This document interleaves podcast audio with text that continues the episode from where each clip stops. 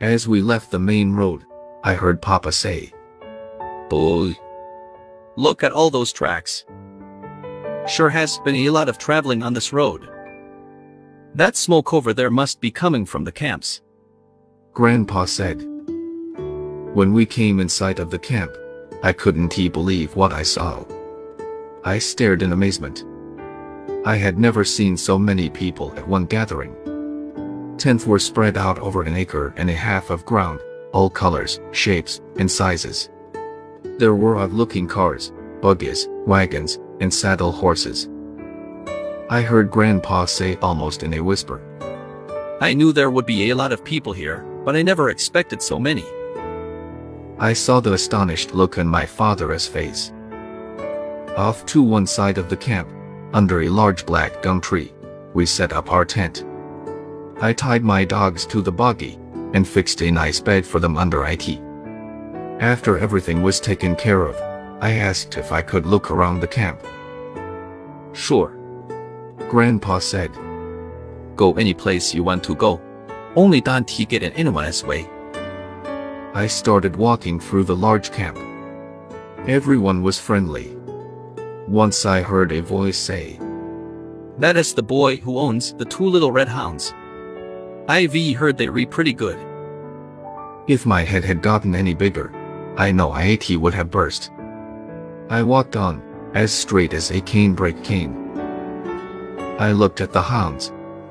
They were tied in pairs here and there. I had seen many coon hounds but none that could equal these. There were red bones, blue ticks, walkers, and bloodhounds. I marveled at their beauty. All were spotlessly clean with slick and glossy coat. I saw the beautiful leather leashes and brass-studded collars. I thought of my dogs. They were tied with small cotton ropes and had collars made from old check-line leather. As I passed from one set of dogs to another, I couldn't help but wonder if I had a chance to win. I knew that in the veins of these hounds flowed the purest of breeded blood. No finer coon hounds could be found anywhere. They came from the Smoky Mountains of Tennessee, the bayou country of Louisiana, the Red River bottoms of Texas, and the flinty hills of the Ozarks. Walking back through the camp, I could feel the cold fingers of doubt squeezing my heart. One look at my dogs drove all doubt away. In the eyes of Little Ann it seemed I could read this message. Don't you worry. Just wait. We'll show them. That night, Grandpa said, Tomorrow they'll have a contest for the best looking hound. Which one are you going to enter? I told him I didn't think I'd enter either one of my dogs. They were so little. I didn't think they had a chance. Grandpa got all huffed up. He said, It doesn't make any difference how little they are. They raccoon hounds, aren't they? I asked him if he had seen any of the other hounds. He said, Yes, I've seen them all. Sure they're big and good dogs, too. But it makes no difference. I don't care if your dogs are no bigger than a snuff can. They still have a chance. Now, which one are you going to enter? I couldn't decide. I said, I'll think it over tonight and let you know tomorrow. The next morning when I stepped out of the tent I saw men everywhere. They were combing and brushing their dogs and getting them pruned for the beauty contest. Beautiful combs and brushes were used to brush expensive oils into their glossy hair. Going over to my dogs, I stood and looked at them. I started to untie old Dan Butt, taking a closer look at him. I could see he could never win a beauty contest. His face and ears were a mass of old scars. Caused from the many fight with tough old coons and bobcats. I held his head in my hands and felt sorry for him but loved him that much more. I looked Little Ann over and couldn't he see any scars. I laughed because I knew why. She was too smart to walk right up in the face of a fight. She would wait until old Dan took hold and then dart in. I untied her rope and walked her over to our tent. My father and grandfather were gone. No doubt they were over in some tent visiting old friends and making new ones. Looking around to find something I could use to groom my dog, I saw Grandpa's open suitcase. There, right on top, was the very thing I needed. His beautiful bone-handled hairbrush and his ivory comb. Picking them up, I turned them over and over in my hand. Little Ann stood looking at me. Impulsively I reached down and raked her from shoulder to hip with the brush. She seemed to like IT. I knew I shouldn't do IT, but I decided to use them. Knowing I had no oils, I got some butter from our grocery box. With the homemade butter in Grandpa's hair set, I brushed her until she shone. All the time I was grooming her, she tried to lick the butter from my hands. The job completed, I stepped back and inspected her. I was surprised at the change. Her short red hair glistened and everyone was in perfect place. Shaking my finger at her, I said, If you lay down and roll, I'll lower you out. Although I knew I wouldn't. Hearing a lot of movement outside, I looked out. Men were setting their dogs on a long table which had been built in the center of the campground. Leading Little into IT, I picked her up and set her on the table, too. I told her to act like a lady. She wagged her tail as though she understood. I untied the rope and stepped back. After the dogs were all lined up, the judging started. Four judges walked around and around the table, looking at them from all angles. When one of them would point at a hound, he was taken down and eliminated from the contest. Dog after dog was disqualified. Little Ann was still on the table. My eyes were wide, my throat dry, and my heart thumping. One judge stopped in front of Little Ann. My heart stopped, too. Reaching over, he patted her on the head. Turning to me, he asked, Is this your dog? I couldn't he speak. I just nodded my head. He said, She is a beautiful hound. He walked on down the line. My heart started beating again. There were eight dogs left. Little Ann was still holding her own. Then there were four. I was ready to cry. Two more were taken down. Little Ann a big walker hound owned by a Mr. Kyle were the only ones left. The judges couldn't he seem to make up their minds. Everyone started shouting. Walk them. Walk them. I didn't he know what they meant. Mr. Kyle and I were told to go to one end of the table. Our dogs were placed at the other end. Mr. Kyle snapped his fingers and called to his dog. The big hound started walking toward his master. What a beautiful sight it was. He walked like a king. His body was stiff and straight, his head high in the air. His large muscles quivered and jerked under his glossy coat, but something went wrong. Just before he reached the end, he broke his stride, turned, and jumped down from the table. A low murmur ran through the crowd. It was my turn. Three times I tried to call to Little Ann. Words just wouldn't he come out. My throat was too dry.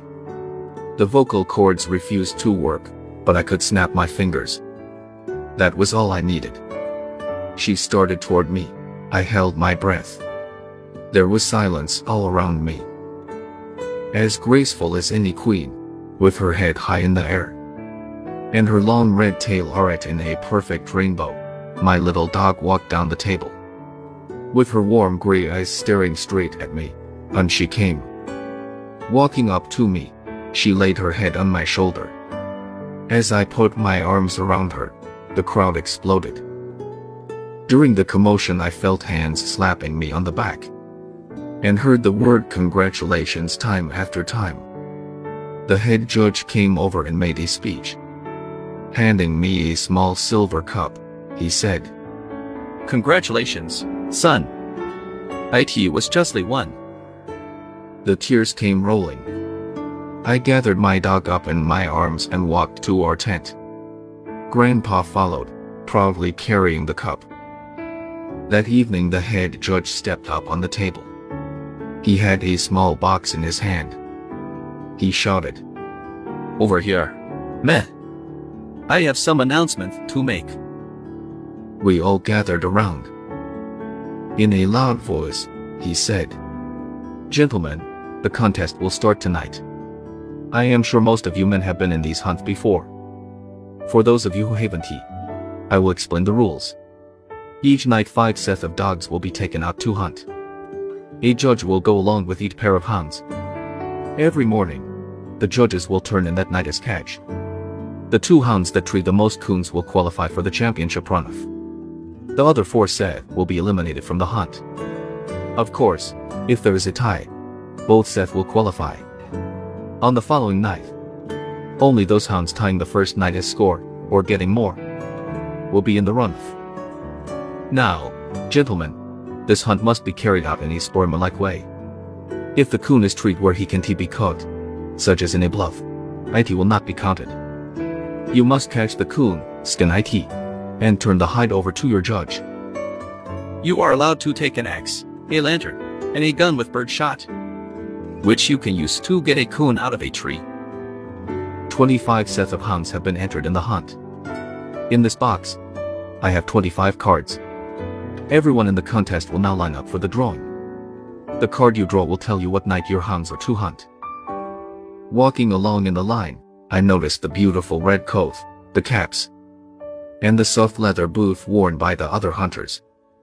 I felt out of place in my faded blue overalls, old sheepskin coat, and scuffed and worn shoes. But two, the wonderful men IT made no difference. They treated me like a man, and even talked to me like a man. When IT came my time to draw, my hand was shaking so hard I could hardly get IT in the box.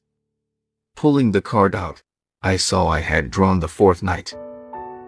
After the hunters had left, we stood around our campfire sipping strong black coffee and listening to the baying of the hounds. Time after time, we heard the tree bark. Once two hounds came close to the camp, hot on a trail. We listened to their steady bawling. All at once they stopped. After several minutes of waiting, a hunter said, you know what? That old coon took to the river and in some way has fooled those dogs. Another one said, Yes, sir, he sure has. A friendly hunter looked at me and asked, Do you think he could have fooled your dogs? Thinking his question over, I said, You know, sometimes when I am hunting, away back in the mountains or down on the river, I sing a little song I made up myself. One of the verses goes like this. You can swim the river, old Mr. Ringtail, and play your tricks out one by one. IT won't do any good, old Mr. Ringtail, my Little Ann knows everyone. The hunters roared with laughter. Some slapped me on the back. Tired and sleepy, but with a smile on my face, I went off to bed. The next morning two blue tick hounds, from the Smoky Mountains of Tennessee, came out in the lead with three big coons to their credit. The other four Seth were eliminated. The following morning all five Seth of dogs were eliminated. None had even tied the blue ticks, although two Seth had gotten two coons. And one of these had treed a third one in a bluff. That day, while eating dinner, my grandfather asked me if my dogs had ever treed three coons in one night. I said, Yes, for different times, but that is all. Where do you think we should hunt on our night? Papa asked. I told him if we could get our judge to go with us in the buggy, we would. Be better off if we could go far downriver and get out of the range where other dogs had hunted. He said, That is a good idea. I'll go to see the judges about it. He. While I was washing the dishes, Grandpa said. I think I'll shave. I should be left the tent then, but I wasn't done with my dishwashing. With a pin, Grandpa hung a small mirror on the tent wall. After much snorting, mumbling, and screwing of his face this way and that, the job was completed. Dabbing a little water on his iron gray hair, he reached for his brush and comb. From the corner of my eye I watched him. I had tried to clean the beautiful brush but hadn't he been able to get all the short red hair from IT. With two fingers, Grandpa pulled some of the hair from the bristles. Holding IT in front of him, he looked IT over carefully. Then, bending over close to the mirror, peeking over his glasses, he inspected his head.